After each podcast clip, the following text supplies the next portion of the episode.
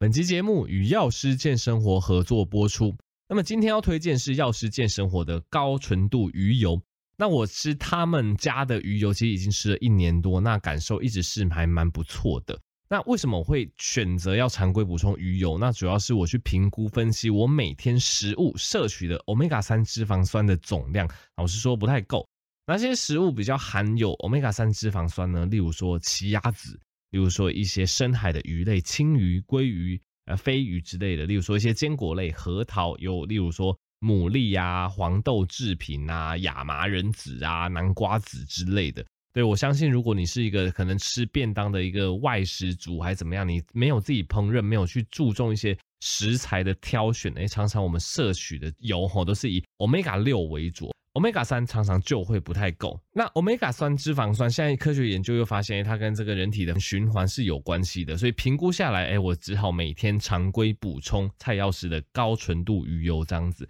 那高纯度鱼油吼，基本上一定要选西班牙 Salutex 大厂，对，因为他们就是全世界最顶尖的这个鱼油制造技术，包括超临界萃取，可以把这个。EPA 跟这个 Omega 三浓度都拉到八十 percent 以上，这样吃了才会有效。那再来，他们也有这个独家专利的净化技术，因为大家也知道鱼油好归好，但是我们去从深海鱼萃取鱼油的时候，比较担心会有所谓的重金属或是带奥辛的污染，所以诶，透过他们家独家的专利技术，其实就可以免去你吃鱼油得到这个带奥辛跟重金属污染的风险，等于是他们产品完全去除了这两个不安定的因素。所以这样子鱼油补充起来才是有效且安心的。那蔡药师的高纯度鱼油吃起来一直感觉都非常不错，在此推荐给大家。那输入折扣码 Bluepig 还有九折优惠哦。我会把相关链接放在底下资讯栏。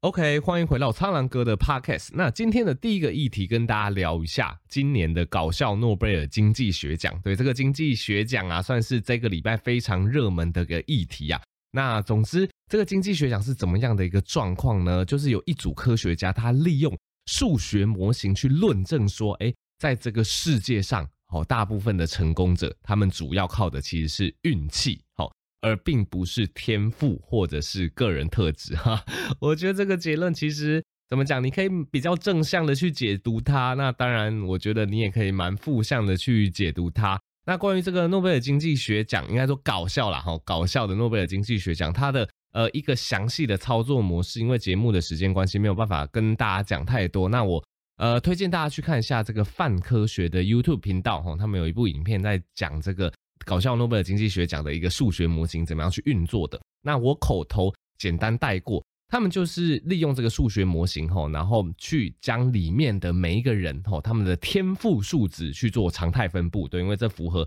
目前世界上的现况嘛，就可能大部分人人这个天赋数值是落在这个平均值吼，那少部分特别的杰出，然后少部分呢比较低落一点点这样子。那在这个环境中，他们去放入各种模拟好运气以及坏运气的球哦，那这些。好运气的球跟坏运气的球会怎样子在棋盘上面随机移动？哦，那当一个人遇到好运，如果他的天赋值是比较高的话，哦，他就有比较大的机会可以抓住好运。对，这也比较好理解嘛。那一个人如果他天赋值比较低的话，诶，他遇到好运的时候，可能就有比较大的机会让这个好运从他手边溜走之类的。然后他们借此去论证说，哎，到底是这个运气比较重要，还是你的天赋比较重要？那结果。跑出来的结果有点出人意料，就发现说，哎，这个运气真的是占一个人到底会不会成功的最主要因素。对，那我想这个结论出来蛮符合现实的，我必须这么讲。对，大家你在听 Podcast 想想各位，对你自己或者是你身旁的人，哎，总是有富二代嘛。我们都说现在这个环境下，哎，基本上你如果出生在富二代。你含着金汤匙，你可能就赢了，可能不止一半，你可能就赢了七八成左右的人生了。有些富二代对一出生哦，家财万贯，对，现在可能不叫家财万贯，家财亿贯，有很多房产，然后有这个家自己家里的企业哦。你其他人出生在平民人家的这个百姓啊，你再怎么念书，你再怎么考上台大，哈，你再怎么出国念书，呃，拿到美国的这个很高薪的这个工作。你工作了一辈子，你累积的这个财富可能都不如哈这个富二代的同学，他可能一出生哈他的这个家产啊，就是你工作一辈子的可能十倍、百倍以上。那更何况这些出生在这个金汤匙人家的呃里面的人呐，哈，他其实比较不用去担心太多事情，他不用去担心他的经济压力哦，他可能就是只要去专注于在他的家里的事业。那遇到一些风险来的时候，他比较容易去规避；遇到一些这个呃，比如说危机来的时候哦，他可以处理得比较好，或者是遇到好运气的时候，他也有比较多的资金、比较多的资源去把它抓住啊。所以你看一下。目前这个很多我们都说躺平族，或者是我们真的觉得出生在这个富二代就赢了一半的这种世界里面，感觉运气真的占了很大的一部分啦。所以这是比较悲观的状况下，你去解读这个研究，你就觉得说啊，可是我这个家庭状况比较不好啊，我一开始就没有这个好运了啊，是不是我之后就会输别人？对，这是比较悲观的一个解读。但是比较乐观的解读，呃，也是有的。对，因为我相信你各位哦，或者是包含就是我自己，有时候我们也会觉得说。自己的这个天赋哦，自己的这个智商哦，好像跟我们的同学哦，跟我们的同同才比起来，没有那么厉害，没有那么杰出，对。但是你就可以想象说，哎，这个研究就跟你说，哎，虽然说你的这个智商哦，你的一个天赋或许只是在平均值，只是这个泛泛之辈，并没有到非常的杰出。可是，嗯，其实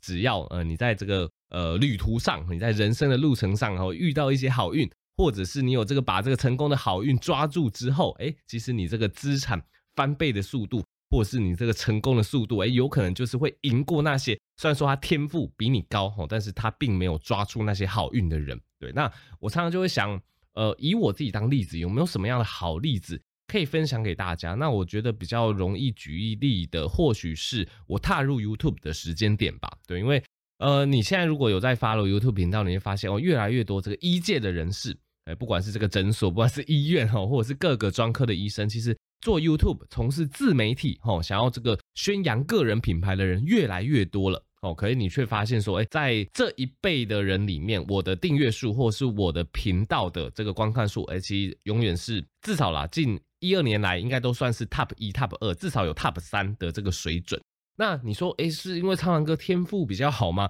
苍狼哥比较会做影片吗？其实老实讲，我觉得不是，我单纯就觉得是运气问题。因为我在二零一七年在当替代役的那一年，我不知道要做什么事情。对，大家知道，就当兵对男生来讲，就大部分男生都会觉得浪费时间嘛。我那个时候就抽签抽到替代役，我就那一年就真的是我的 gap year，我就真的不知道要干什么，而且我又很宅，对，就是我现在讲的任何事情跟我的天赋都没有什么关系，因为我那个时候就是一个宅男，我很爱看影片，我就看什么啾啾鞋。看什么三个三个字这样子，看这类知识型影片，我就觉得哇，人家做的很成功啊！而且他们那些人大概从二零一四年、二零一五年就开始做了，比我还早个两三年。我那个时候就是很宅，看这些人的影片就觉得，嗯，他们做的很好啊！哎，这个样知识卫教好像也蛮不错的。那个时候根本就没有想到说做这一行有什么什么曝光的机会，有什么呃赚钱的机会，根本就没有想那么多。单纯就是我很宅，看了很多这些影片。再加上我二零一七年那时候在当兵，没事就闲闲没事干，有没有？就终于短暂的脱离医院生活，就是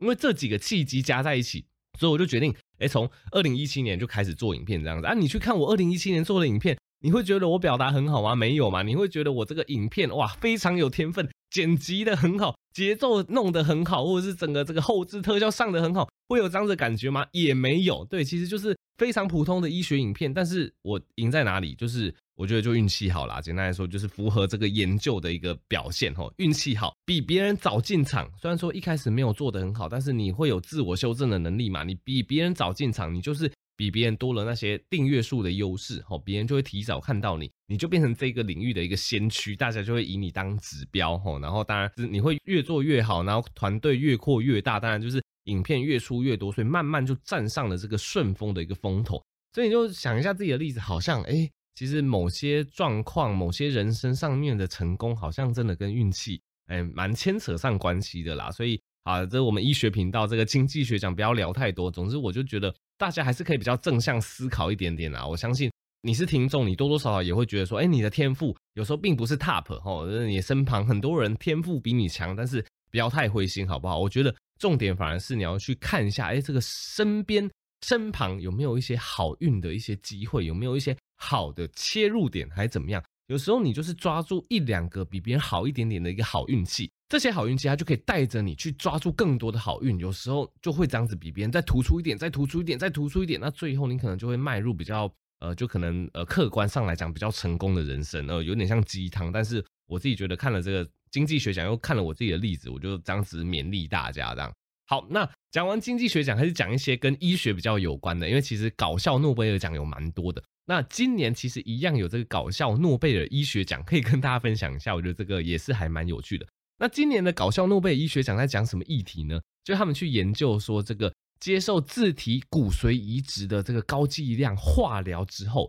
很多病人会伴随这个蛮一个痛苦的一个并发症，叫做口腔发炎，就是口腔黏膜全破啦，然后口腔很痛，发炎很不舒服。那先跟大家呃介绍一下，我稍后再讲这个医学奖的一个主要内容。我先跟大家介绍一下什么是自体骨髓移植，就是自体骨髓移植大部分是用在那些所谓的淋巴瘤，吼，就是一些稍微没有那么恶性度那么高的一个淋巴瘤。面对一些淋巴瘤，有时候我们会使用自体骨髓移植的治疗方式。简单来说，因为淋巴瘤它就是在我们身上淋巴结，吼，一些淋巴组织器官的一个癌症。那如果一个淋巴方面的癌症，它只局限于淋巴里面，它还没有跑到血液里面的话，基本上我们的骨髓里面是好的，对，我们骨髓它是没有什么恶性细胞的。所以在某些淋巴瘤的患者，我们会采用所谓的自体骨髓移植，就是我们会打非常高剂量的化疗，打非常高剂量的化疗，就这些高剂量化疗进到我们身体里面之后呢，它会把这些在我们淋巴组织器官的这些癌细胞给全部杀掉。那全部杀掉之后，其实你不要忘记，化疗也有副作用啊。化疗它也会去杀爆吼你这个骨髓里面正常的造血的干细胞哦，所以这个自体骨髓移植它的一个概念就是，我们是用自己的，我们在还没有做高剂量化疗之前哦，我们先去收集吼这个你血液里面的造血干细胞，我们去培养，我们去培养一定量的你的血液里面的干细胞，这是。你还没有做化疗之前，所以你还收集得到这些好的血球干细胞。然后你收集完这些好的血球干细胞之后呢，你就开始打化疗，开始打高剂量的化疗。然后这个高剂量的化疗进到体内之后呢，它会去杀死这些淋巴的这些癌细胞嘛。那它同时也会摧毁你的骨髓里面的好的造血干细胞。那你的骨髓被摧毁之后，如果你不去做一些拯救的动作，这个病人是活不了的，因为。骨髓被摧毁，他的骨髓就没有办法再去生成那些红血球，没有办法去生成那些白血球或血小板。所以下一步我们要做什么？我们要去拯救他的骨髓。我们就把刚刚我觉得你事前已经收集好的那些自体的骨髓，那些造血的干细胞，再输回去体内。哦，再输回去体内之后呢，哦，这些造血的干细胞它又再度会回到这些骨髓里面定居。哦，所以你会发现，哎，我们施以高剂量的化疗，我们干掉癌细胞了，然后我们又把自己的造血干细胞种回去了，哦，所以它的骨髓得以慢慢恢复。所以自体的骨髓移植，它就是这么样一个简单的概念，大部分是用在那些淋巴癌、淋巴瘤的患者啦。那因为我们打这个高剂量的化疗，会发现，哎，口腔发炎的状况很严重。为什么？因为我们口腔的这个黏膜细胞，它也是分裂非常快速的细胞，所以高剂量化疗打下去，哦，这个口腔发炎。或者是嘴巴黏膜破裂的状况就会非常明显。你可以想想看，大家每个人多多少少哈都有这个嘴巴溃疡的状况嘛。你嘴巴溃疡破洞，那个一两个洞在那里哦，你就觉得很痛了。哦，这个吞口水或者是吃东西的时候会去弄到啊，这个东西牙齿刮到，你就觉得它非常不舒服。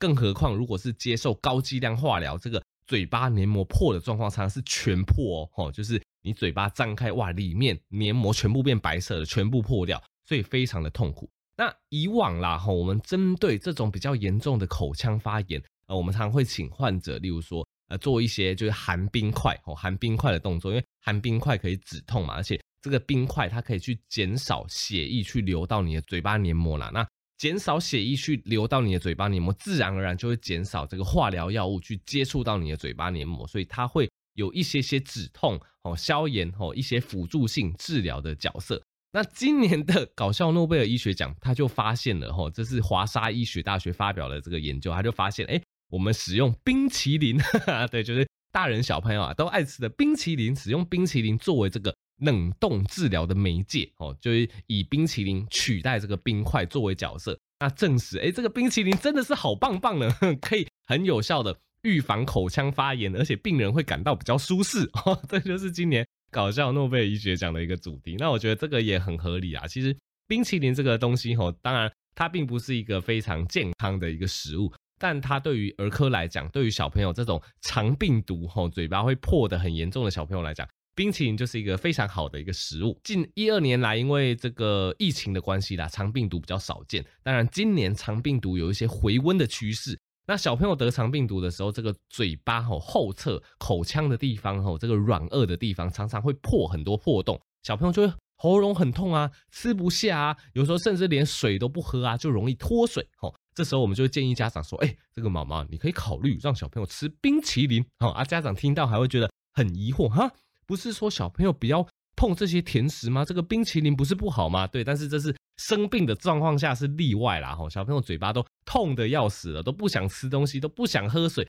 都要脱水了，你就不要管什么东西健康不健康，能吃最重要啦，能吃就是福，好不好？所以这时候我们就建议家长说啊，你就给小朋友吃冰淇淋。吼，第一个冰淇淋冰嘛，哦，这个止痛嘛，小朋友虽然说嘴巴破，但吃冰淇淋他们就是爽，吼，就是止痛效果，而且冰淇淋又是甜的，吼，小朋友可以摄取热量。再来，冰淇淋进到嘴巴里面融化成水分，小朋友又可以补充水。哇，你看这么好的东西哪里找？有没有？又是甜的，小朋友喜欢，又是冰的，可以止痛，又可以补充水分。所以肠病毒的时候，我们就会鼓励家长哦，可以让小朋友吃冰淇淋。那现在看起来，针对化疗哈，不管是小朋友还是大人，针对化疗产生了这个嘴巴黏膜非常严重的口腔炎，看起来冰淇淋也不错哦，一样止痛。补充水分，补充热量，冰淇淋好棒棒，就是今年这个搞笑诺贝尔医学奖的一个主题啦。好了，那么以上就是今年 搞笑诺贝尔奖跟大家分享，我们想要分享有点久，分享了十五分钟这样子。好，那第三个议题跟大家分享一下菜花哦，这个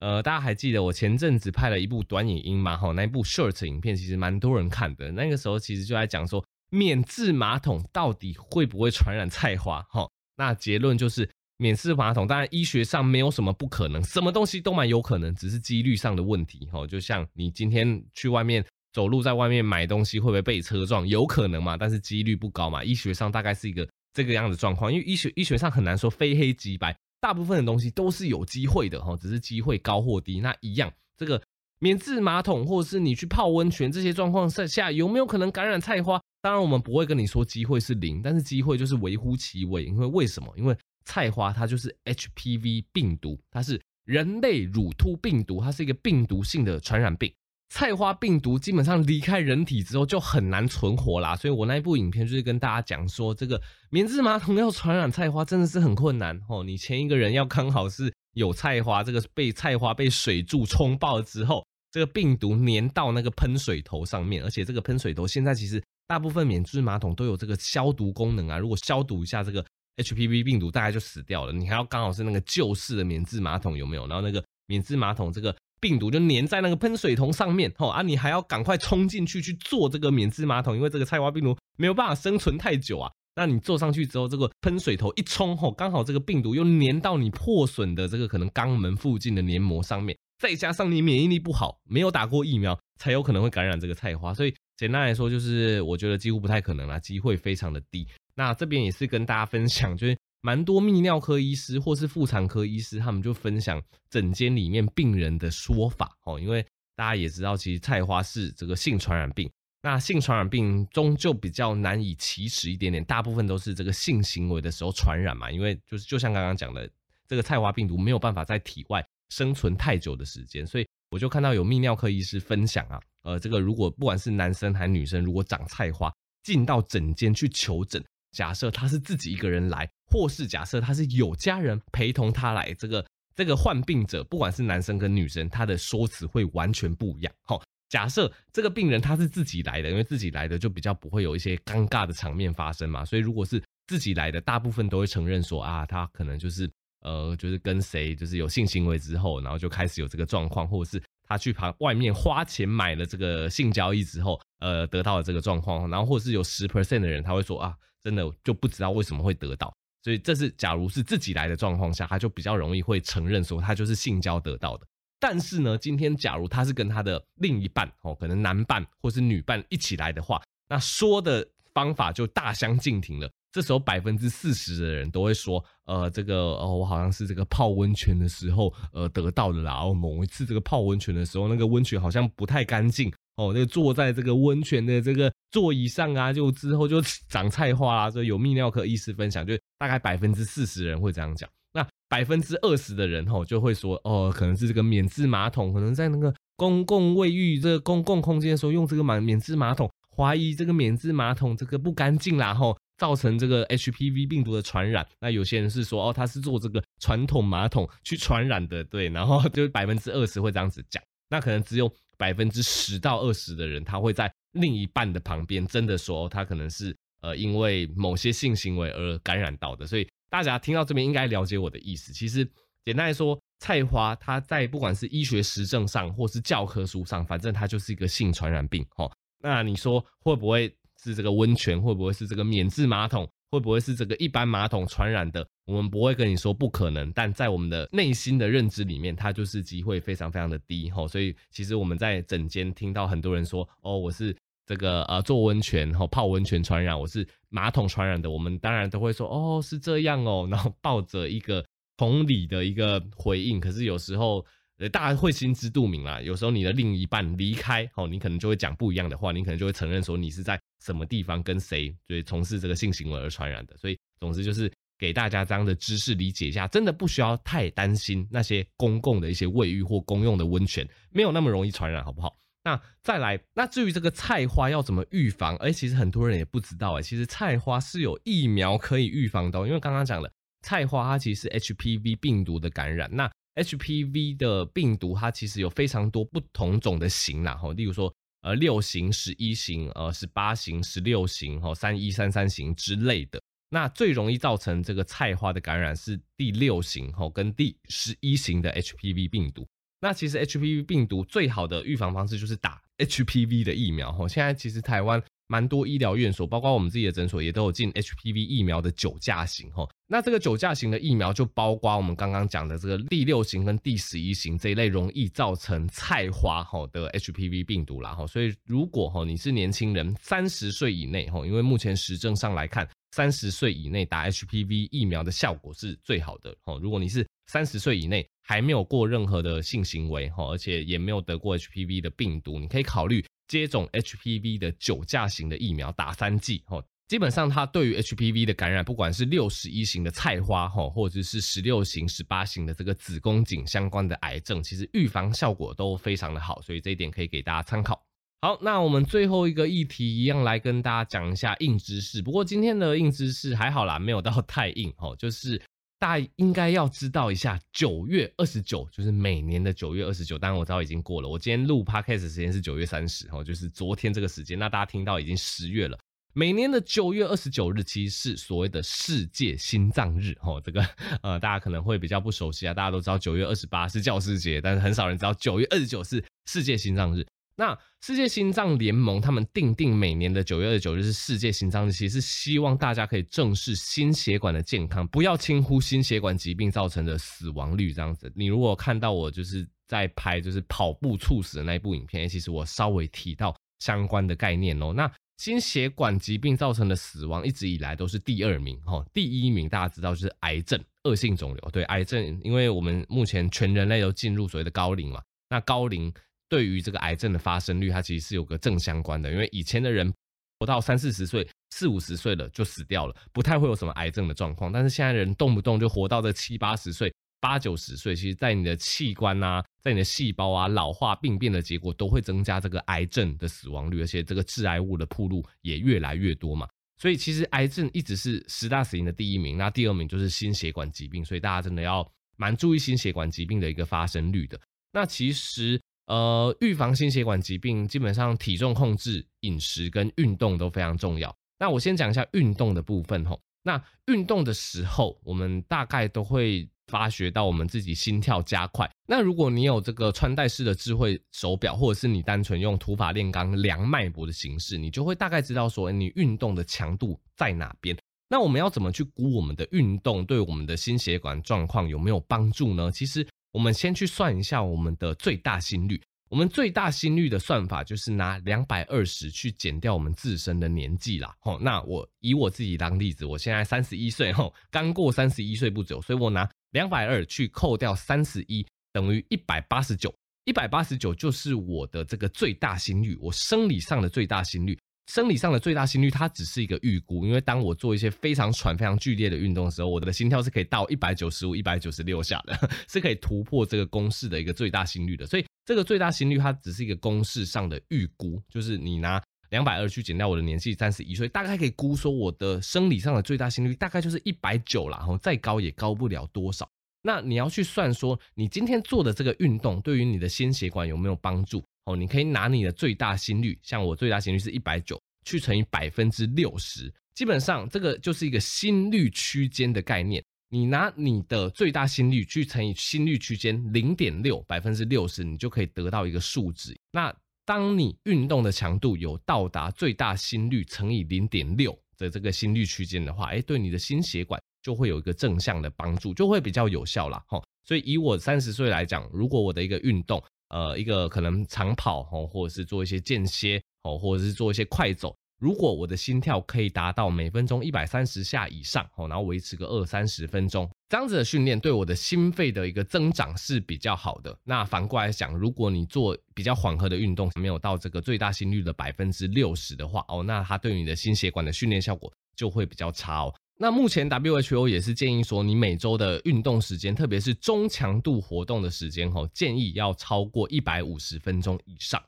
那或者是如果你做比较高强度的运动的话，就要七十五分钟以上。那在某些智慧型穿戴装置，它会把这个定义为周热血时间，然后就是你每周的这个 热血运动时间哈，尽量一百五十分钟以上啊。如果你真的是运动到更高强度哈，有时候这个智慧型手表蛮厉害的，它就会自动把你的时间乘以二哈。比如说你做二十五分钟的这个高强度运动的话，那等同于你就会有这个。五十分钟中强度活动的一个活动量哦，那基本上目前我觉得，呃，你自己算这些运动时间也好，你用自己的智慧型穿戴装来算也好，其实都可以比较量化这些数据，让你知道说每周的运动有没有达标。那再来体重控制跟饮食的部分哈，当然呃大家知道这个 BMI 蛮重要的啦，BMI 高于二十七哦，其实就是肥胖。那 BMI 高于二十七，它都会大幅的增加这些心血管疾病的一个风险啦，哈，而且肥胖常常就会伴随一些高血压啊、高血脂啊、血糖高的一些问题，这些都要特别注意。那另外一个指标，大家可以注意体脂的部分。以男性来讲，体脂吼尽量是小于二十啦，哦啊，如果大于二十五，哦那对健康就非常不利。那女性的体脂我们可以容忍高一点，但如果女性的体脂超过三十，也要特别注意心血管的一个健康。所以也是建议说，除了呃你的饮食、你的体重的量测哦，大家也可以使用一些体脂计之类的，大概知道你的体重、体脂跟骨骼肌大概落在哪边，就更能预防心血管疾病。那再来，大家也可以去监测一下你的平常休息时候的心跳状态。基本上，一般健康的成年人吼，他安静的时候休息的心率落在每分钟六十到一百下，我们都觉得是正常的。但是这个心肺功能越佳的人，通常啦，他的安静时候的心率也会比较低。那基本上也有一些研究去发现说，心跳持续偏高，例如说他的心跳一直常常每分钟都会超过一百下，即使是在安静的时候哦，通常心跳持续偏高，他心血管疾病的死亡率哦，其实也会大幅增加，有些研究甚至会大幅增加到五十五 percent 哦。所以如果你在什么事情都没有做，很安静的状况下，这个心跳常常大于一百下哦，你也要去注意一下你的心血管健康，甚至要去。研究一下是不是有些内分泌，特别是甲状腺哦相关的一些问题啦。那当然，现在大家都知道怎么样去量测你自己的脉搏，或或者是你有在带这个智慧型的穿戴装置，你都可以从这些智慧型的穿戴装置吼连接 App 去看一下自己生理状况这些数值的一个变化，然后再搭配体重啊、体脂的测量，这样子就可以形成一个我们叫做。健康生态系的一个数据啦，那利用这些数据的分析，就可以尽早去预防这些心血管健康的问题哈。所以以上就是这些关于饮食、运动哈这些大家比较日常生活中会遇到的一些情境，供各位参考。好，那这集就到这边啦。那喜欢我的这些医学知识的分享，就欢迎大家把这个苍蓝鸽的医学通识这个 podcast 分享给更多人知道，让大家可以利用可能呃通勤的时间，或者是上下班的时间，或者是在这个煮东西、洗菜啊，这个洗碗盘的时间，了解更多医学知识。那可以支持药师健生活保健食品输入折扣码 Blue Pig 有九折优惠。好，我们就下集再见喽，大家拜拜。